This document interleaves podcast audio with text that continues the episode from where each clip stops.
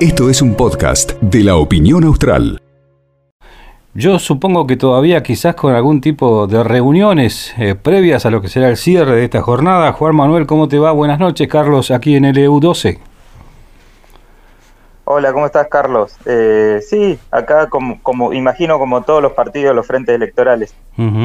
Bueno, y costó mucho llegar a, esta decisión en definitiva de la izquierda de un poco, o estaba la, la, puja, si vale la expresión, con Miguel del Pla para esta candidatura a primer, eh, la primera magistratura de la provincia. ¿Me escuchás? ¿Me escuchás, Valentín? Sí, te había perdido ahí un, te había perdido un segundito y te, te escuché. Ah, bueno. Eh, no, no, no, no hubo ninguna puja, ¿no? Eh, nosotros tuvimos un plenario partidario donde discutimos cuáles eran las mejores condiciones para organizar las listas. Eh, en ese cuadro entendimos que, o los compañeros y compañeras del, plenario del partido entendieron que, era más conveniente que Miguel fuera a la candidatura de senador y yo a la candidatura de gobernador y eh, rearmamos y reestructuramos en función de, ese debate que dio con la militancia. Claro. Eh, contale a la gente, Juan Manuel, ¿hace cuántos años que estás militando? ¿Cuántos años tenés? En principio? Bueno, yo cumplí 40 años este año, eh, más o menos como, como la democracia, digamos. Nací el 6 de febrero del 83 eh, y milito desde el 2007 en el Partido Obrero. Está bien. Ya tenés un recorrido importante dentro de... sí, digamos que somos como, como hijos de, de aquel de aquella gran pueblada de, la provincia de Santa Cruz que fue el 2007 no claro. Sí sí sí. Este y bueno y la verdad que mm, decíamos hoy por hoy cómo, cómo está el frente de izquierda justamente para afrontar esta nueva elección en principio las paso no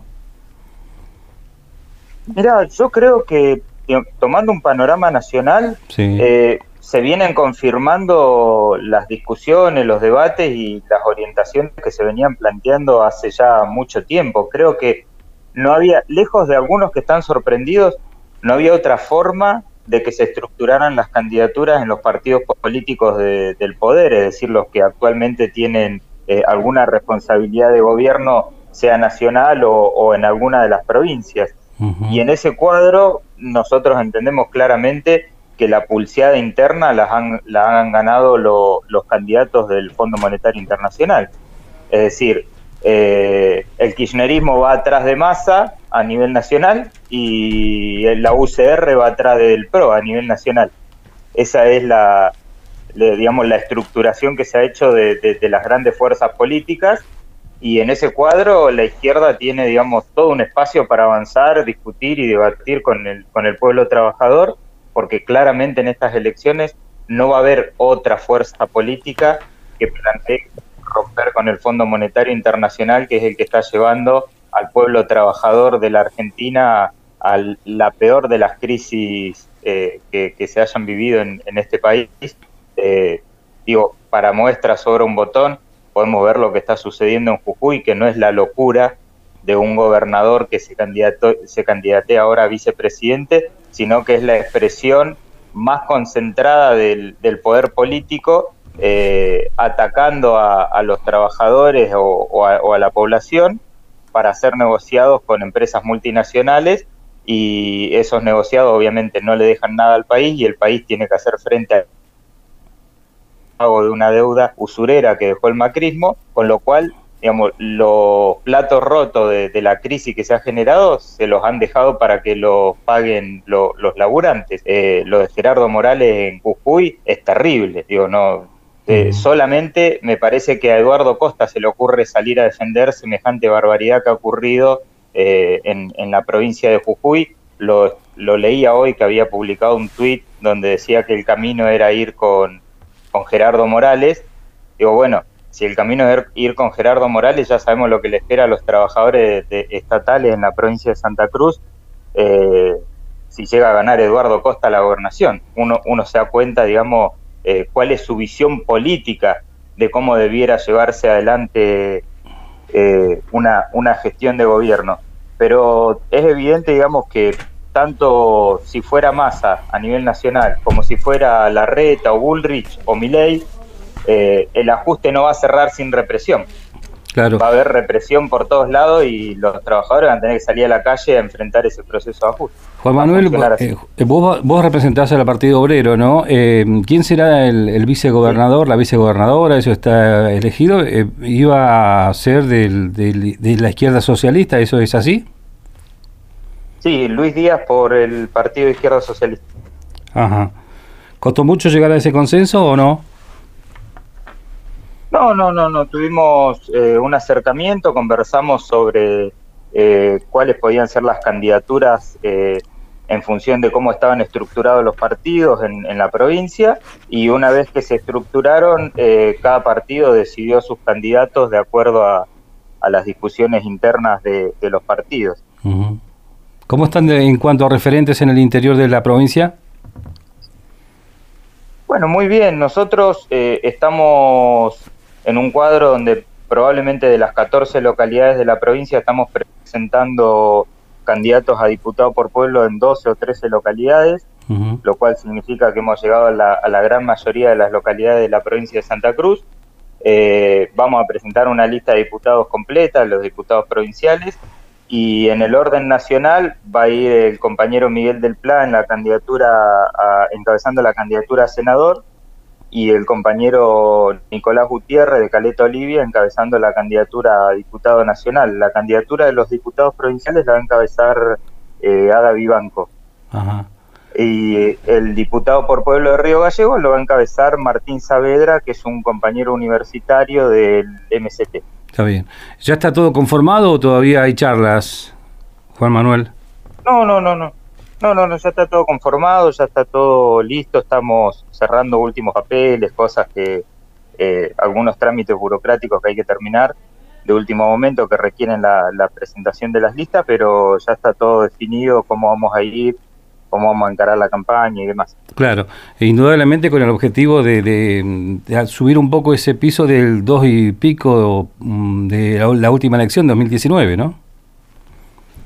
Sí, sí, sí. Lo central para esta campaña es ir a un debate con el conjunto de los trabajadores a discutir qué provincia y qué país necesitamos. Nosotros entendemos que la provincia de Santa Cruz, sacando, digamos, la, situación esta de, de la represión tan feroz que ha habido en, la provincia de Jujuy en los últimos días, eh, tiene un modelo político similar al que ha planteado Gerardo Morales en Jujuy.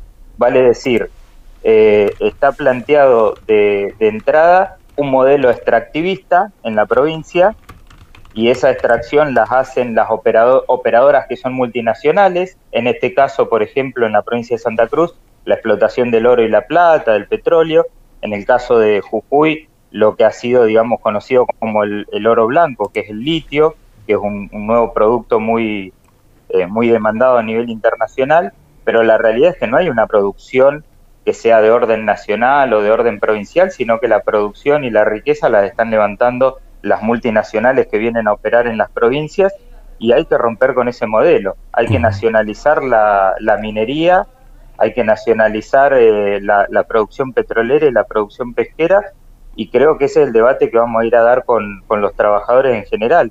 Digo, pagar al Fondo Monetario significa hambre para el pueblo y seguirle entregando los recursos a empresas multinacionales extranjeras que se lo llevan por dos pesos con 50 porque lo terminan girando a sus propias casas matrices y, no pagan, digamos, los precios internacionales de, de los productos a valor real, eh, hace que la gente esté en la situación que está. Hoy tranquilamente si Santa Cruz tuviera empresas de, producción minera o si la nación tuviera empresas de producción minera, eh, no, no, estaríamos discutiendo con el gobierno si hay un peso más o un peso menos, por ejemplo, para pagar eh, salarios a los trabajadores docentes que vienen reclamando un aumento salarial hace ya varios meses y no tendríamos esta situación de huelga que, está ocurriendo en la docencia con pérdida de día de clase para los chicos que eh, son súper perjudiciales. Creo que eh, ahí tanto el gobierno como nosotros estamos de acuerdo que la pérdida de día de clase es perjudicial, pero bueno, hay un gobierno que hace ocho años que no puede solucionar el problema de los salarios para los trabajadores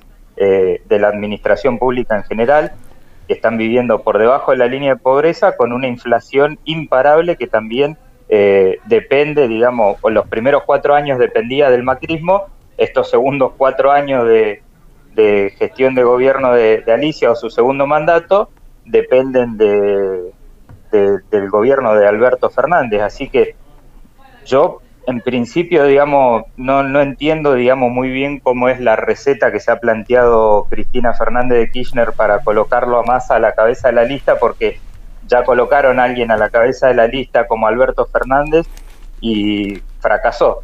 Entonces, colocarlo a Massa a la cabeza de una lista y el kirchnerismo hacer de segundo violín parece que no va a funcionar.